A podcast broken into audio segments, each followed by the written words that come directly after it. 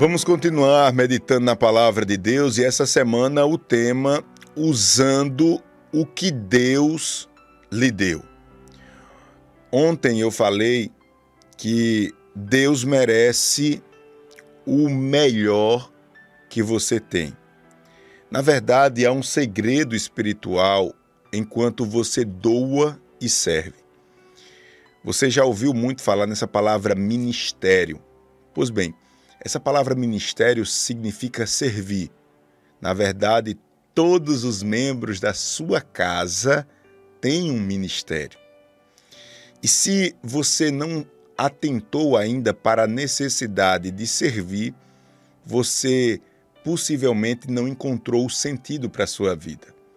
Isso parece muito romântico, muito legal. A gente tem que servir, a gente tem que, a gente tem que doar, pastor, para a gente ser querido por Deus e parece um, um, um negócio muito poético. Não, não é poético, é verdade. É verdade bíblica.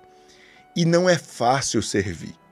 Não é fácil cumprir o nosso ministério, porque nós somos essencialmente é, apegado às coisas e somos, como eu posso dizer, queremos tudo para nós mesmos. Nós somos mesquinhos. A nossa natureza pecaminosa é assim. Nós queremos ocupar espaço. Nós queremos consumir. Nós queremos desfrutar. Veja bem, a mídia, todo momento, as pessoas ao nosso redor, o mundo nos estimula a isso. Aí chega Deus e dizendo: Meu filho, eu quero fechar uma brecha da sua vida e lhe dar sentido, lhe preencher, lhe moldar. Eu quero que você se sinta vivo e que diga vale a pena viver. Para isso você tem que me servir. E esse servir aqui não é o servir apenas de levantar a mão e dizer eu aceito Jesus. Esse servir aqui é você cumprir uma missão Ô irmãos, vamos compreender isso. Vamos compreender, compreender isso porque o evangelho, talvez alguém pregou um evangelho incompleto para você, o evangelho que faz você vir aqui pedindo oração porque você simplesmente tem um problema no relacionamento conjugal, um problema de saúde, tem um problema no trabalho, está passando uma enfermidade, aí você vem, ora para Deus resolver o seu problema, daqui a pouco você dá as costas e continua a sua vida. Isso não é evangelho. Isto não é evangelho. Isso daqui não, não é um lugar onde você vem porque você precisa e vai embora. Não, não, isso não é evangelho. Isso não é evangelho. Evangelho é você se importar com os outros, e isso não é fácil. Isso é contra a nossa natureza. Isso é contra a nossa natureza. Então, ontem nós aprendemos a dar o melhor, ou Deus merece o seu melhor. Nós falamos isso ontem. Eu quero avançar aqui e lhe ajudar, lhe ajudar a servir a Deus servir a Deus de forma original, verdadeira, natural. Como assim, pastor? Eu quero dizer a você que Deus, ele quer lhe usar levando em conta aquilo que você considera importante e levando em conta a sua personalidade. O poder de Deus, ele nos molda. O poder de Deus, ele tem a capacidade de mudar algumas áreas da nossa vida. Principalmente as áreas que eram mais frágeis ao pecado.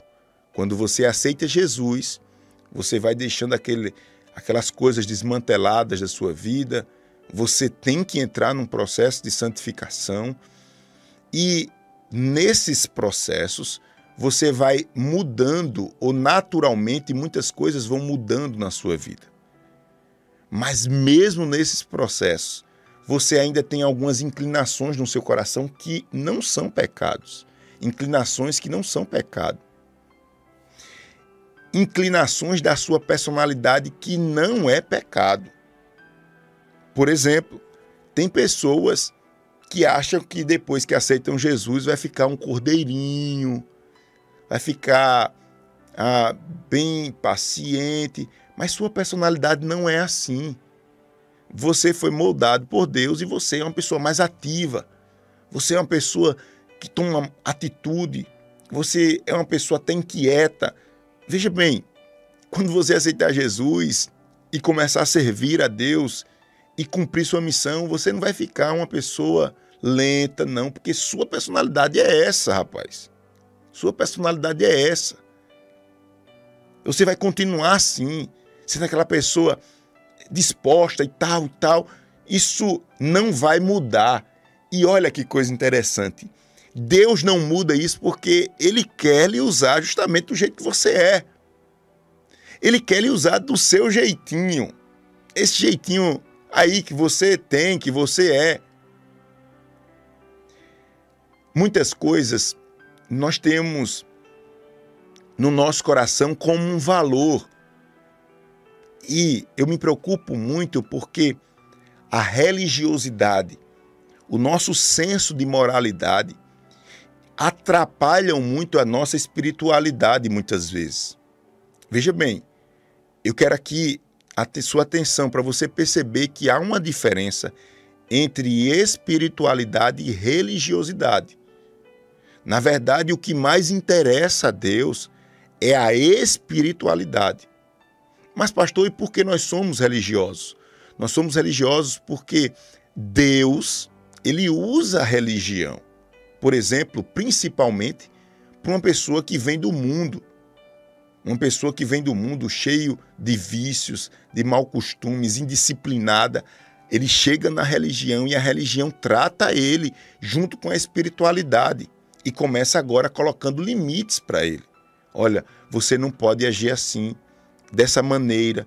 A regra desse conjunto de pessoas chamada igreja aqui, religião, tem esse costume, tem essa regra. Isso vai ajudando a pessoa. O problema é que tem gente que fica satisfeita em estar só nesse âmbito religioso e começa agora a entrar num processo farisaico do não pode, do não sei o quê, é pecado, porque não sei o quê, e acusando o seu irmão, e não falando com seu irmão porque a religião dele é essa, ou a denominação dele é essa, e ele acha que aquela outra denominação não é de Deus, a minha denominação é melhor. E começa agora esquecendo da espiritualidade. Quando você cresce em espiritualidade, Deus vai preservar na sua vida sua personalidade e as inclinações do seu coração para a glória do nome dele. Dá para você glorificar a Deus? Deus não vai mudar os seus traços pessoais, não, porque agora você passou de um homem pecador para um homem santo, de um homem prostituto para um homem que honra o seu matrimônio. Você não vai mudar os seus traços de personalidade, nem as inclinações do seu coração, não. Deus vai usar tudo isso para a glória dele. Aí você precisa se perguntar a você mesmo e às pessoas que estão ao seu lado. Por exemplo, algumas perguntas nos ajudam a conhecer as, as inclinações do nosso coração, do nosso coração e, consequentemente, a nossa personalidade. Por exemplo, primeira pergunta: o que eu realmente gosto de fazer? O que você realmente gosta de fazer? Essa é a primeira pergunta que vai nos ajudar a conhecer quais as inclinações do nosso coração. Outra pergunta aqui que eu marquei bem nesse estudo é: em quais momentos eu me sinto mais vivo? Quais os momentos que você sente realmente que você está vivo, que você está sentindo prazer naquele momento? Outra pergunta que vai nos auxiliar a saber, a conhecer as inclinações do nosso coração e como Deus quer usar esse negócio para a glória dele. Terceira pergunta: prefiro servir em equipe ou por conta própria? Ou seja, você é uma pessoa que naturalmente gosta de trabalhar mais em equipe ou você é uma pessoa mais retraída? Outra per per pergunta que vai ajudar a conhecer as inclinações do nosso coração e a nossa personalidade para colocarmos diante de Deus para Ele usar. Quarta pergunta: eu sou introvertido ou extrovertido? Eu sou mais racional ou emocional? De que eu gosto mais? De competir ou de cooperar? Então, essas perguntas aqui, como falei, elas começam a nos ajudar a saber quem nós somos. Porque, olhe bem, guarda essa verdade de Deus para a sua vida. Você, você só vai conhecer a Deus se você conhecer você mesmo. Há aqui um paralelo muito próximo entre você conhecer você mesmo e você conhecer a Deus. Quando você conhece você mesmo, você fica mais fácil de conhecer a Deus.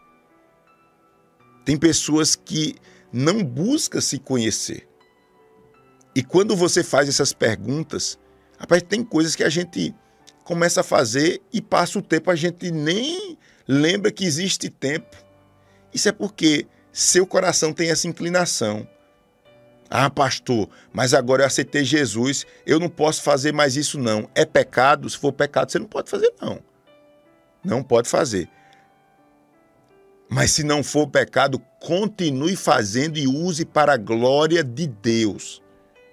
Quer seja um você desenvolver uma arte como a música, a pintura, quer seja um esporte, seja o que for, seja o que for, uma dedicação mais do que o comum ao seu trabalho. Eu gosto, pastor, de fazer isso eu gosto de culinária, eu, eu gosto de fazer curso, mas, pastor, Deus está falando comigo e eu preciso ser mais crente. Não, você continua crescendo, produzindo, trazendo o melhor para a sua casa através desse dom que Deus lhe deu de cozinhar, sei lá, de eh, fazer qualquer outra coisa, porque isso, isso lhe faz, isso lhe, lhe deixa vivo. Você já se perguntou por que você gosta disso? Será que isso simplesmente chegou na sua vida porque chegou? Não, Deus tem interesse nisso. Às vezes a gente vê que nós temos desejos e inclinações do coração que nem o pai da gente tem, nem a mãe, nem ninguém. Então Deus quer usar isso, não é à toa, não. Não fique colhendo isso, não. Não fique barrando isso, não. Não é pecado, arrocha o nó. A religiosidade ela tenta, ela tenta quando ela é muito arraigada na moralidade, ela tenta blindar isso de alguma maneira. Eu mesmo digo, para quem me acompanha sabe, eu sou um pastor, desde novinho, vinte e poucos anos já era pastor, graças a Deus, nunca me afastei dos caminhos do Senhor. Eu sou uma pessoa normal. Eu sou uma pessoa normal eu faço tudo que todo mundo faz. Quem não quiser fazer e achar que isso é, é religiosidade, é santidade, problema seu. Eu sei que eu devo conservar os princípios de Deus, honrar minha esposa, ser fiel ao meu matrimônio, honrar os meus filhos, cumprir com a minha palavra em verdade, amar e servir a minha igreja, pregar a missão de Cristo na terra de levar pessoas para a eternidade. E ponto. E ponto final. Amém. Amém. Você é uma pessoa normal. Normal. Normal. Normal. Sabe o que é normal? Normal é normal. Você tem um livre arbítrio. Não é à toa que Deus, repito, isto que Deus deu inclinações para o seu coração, que Deus lhe deu uma personalidade. Você é fruto do ambiente que você teve, as experiências que você teve, agora você tem Cristo na sua vida. Então você vai usar tudo isso para a glória de Deus. Deixa eu avançar aqui, dito isto. Quem está entendendo, diz amém. Quem está entendendo isso, diga amém. Compartilhe, você que está recebendo essa palavra, outras pessoas precisam ter acesso a essa palavra. Então vamos lá. Outro ponto importante aqui. Examine as suas experiências e extraia lições já aprendidas. Isso quer dizer, irmãos, que muitas vezes nós temos várias experiências. E essas experiências ficam no esquecimento. Experiências esquecidas são inúteis. Isso daqui você deve guardar no seu coração. Ô pastor, mas eu esqueço muito das coisas e tal e tal.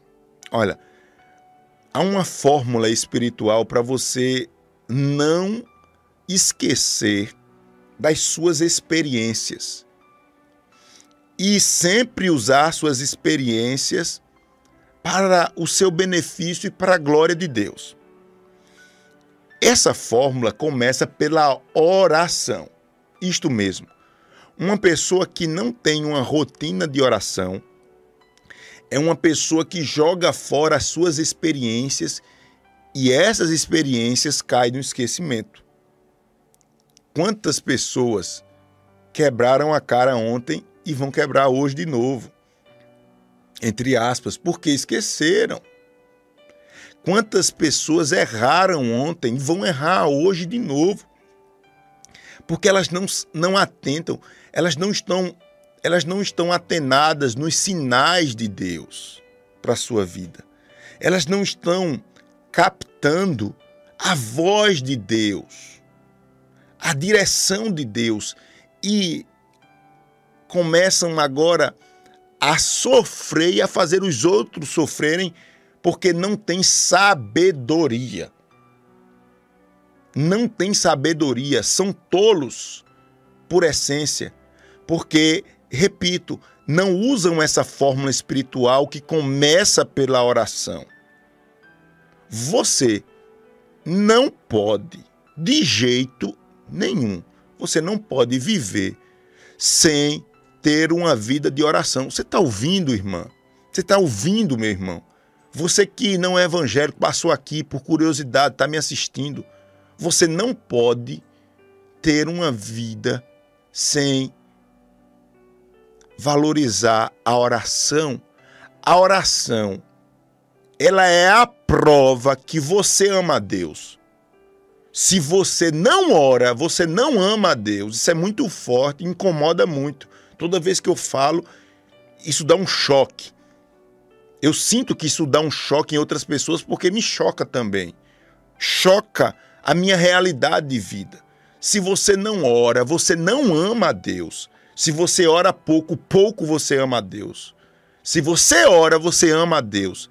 Se você quer ampliar seus momentos de oração, você quer ampliar seu amor por Deus, irmãos, aqui não não interessa se Deus nos ama, isso daí já está vencido. Claro que Deus nos ama, ninguém tem dúvida disso. Eu quero saber se você ama a Deus. É isso que vai fazer a diferença na sua casa, na sua família, no seu trabalho. É isso que vai fazer a diferença. Você ama a Deus ou não? Ou você está nesse ambiente religioso e você não consegue desenvolver a espiritualidade porque você é o do não pode, pode, não pode, pode, pode, não pode e você fica nessa vidinha miserável e não sai desse ambiente para explorar aquilo que Deus tem para você, para se posicionar, para investir, ah, para correr risco e ver o nome do Senhor sendo glorificado. Você precisa ter uma vida de oração. Pare com isso. Pare de inventar desculpas. Deus está bradando. Chega de ser um crente. Faz de conta. Você precisa levar uma vida de oração. E tudo isso eu estou falando para que as suas experiências sejam captadas pelo seu coração e delas, das suas experiências, você extrair sabedoria, porque senão você, repito, você leva uma queda aqui, amanhã cai de novo, porque você não entendeu o jogo, a construção espiritual, você não entendeu os limites espirituais, os princípios de Deus e continua um tolo, sofrendo e fazendo sua família sofrer, sendo envergonhado e envergonhando os outros. Deuteronômio 12, 2 diz: olha que coisa interessante para a gente concluir. Pensem hoje na grandeza de Deus e naquilo que aprenderam a respeito do seu poder e da sua força. Pense nisso hoje. Pense o quanto Deus é grande. Pense o quanto vocês aprenderam dele e isso não tem como fazer fora dessa fórmula chamada oração. Oração. Em Gálatas capítulo 3, versículo 4, o apóstolo Paulo, ele pergunta aos irmãos daquela igreja e diz assim, ó: Todas as suas experiências foram desperdiçadas? É uma pergunta. Todas as suas experiências foram desperdiçadas? Paulo pergunta. Aí ele conclui dizendo: Espero que não. Espero que não. Dificilmente a gente, irmãos, na hora da dor, a gente consegue ver a mão de Deus, o amor de Deus, dificilmente. Na hora da dor, a gente sente é, é dor, vergonha e fracasso. Mas através da oração e do pós-dor, se você tiver uma vida de oração, meu irmão, você não para de prosperar. E prosperar não é ter apenas riquezas, não é só ter um relacionamento abençoado, filhos abençoados, essas coisas. Não é apenas isso, não. Prosperidade é não parar de crescer. Você tem uma família abençoada, vai ter cada dia mais abençoada. Você tem um emprego abençoado, cada dia mais abençoado. Você tem uma empresa abençoada, cada dia mais abençoada. Isso é prosperar. Não pode parar a religiosidade ela para, ela, ela fica estagnada no, no tempo, nos seus valores, nos seus princípios e fica ali. Não é, a maioria das vezes não é ruim. E principalmente para aqueles que estão começando na fé. Isso é importantíssimo, a religiosidade. Mas a espiritualidade ela não tem limites. E ela brota trazendo sabedoria, fidelidade, graça, estratégia, força, vigor honra a Deus e as coisas mais sagradas dessa vida, que é a igreja, sua família. É isso. Que Deus nos abençoe. Se você recebe essa palavra, digita um amém aí. E fala alto, amém.